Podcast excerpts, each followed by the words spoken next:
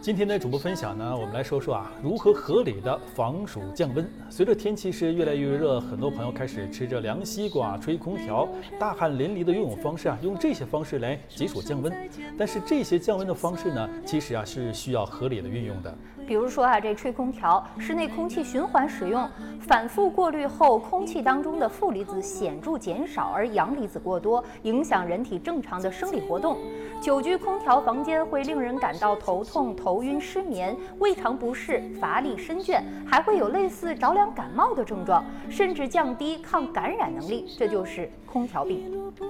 夏天的气温高啊，这锻炼身体的时候呢，我们身体产生的热量增多，通过汗液及皮肤血管扩张，是身体散热的重要途径。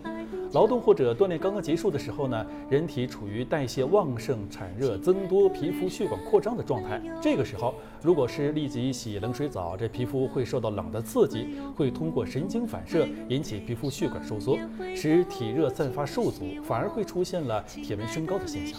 另外呢，食用长时间冷藏后的西瓜对人体健康是不利的，因为食用冷藏的西瓜时，口腔内的唾液腺、舌味觉神经和牙周神经都会因冷刺激而处于麻痹状态，使人不但难以品出西瓜的甜味儿，而且还会伤及脾胃。而且我们要特别的提醒孩子们，儿童的消化能力是比较差的，食用冷藏的西瓜呢，会引起厌食、呕吐、腹泻的症状。所以啊，合理的防暑降温讲究很多，希望大家多多注意。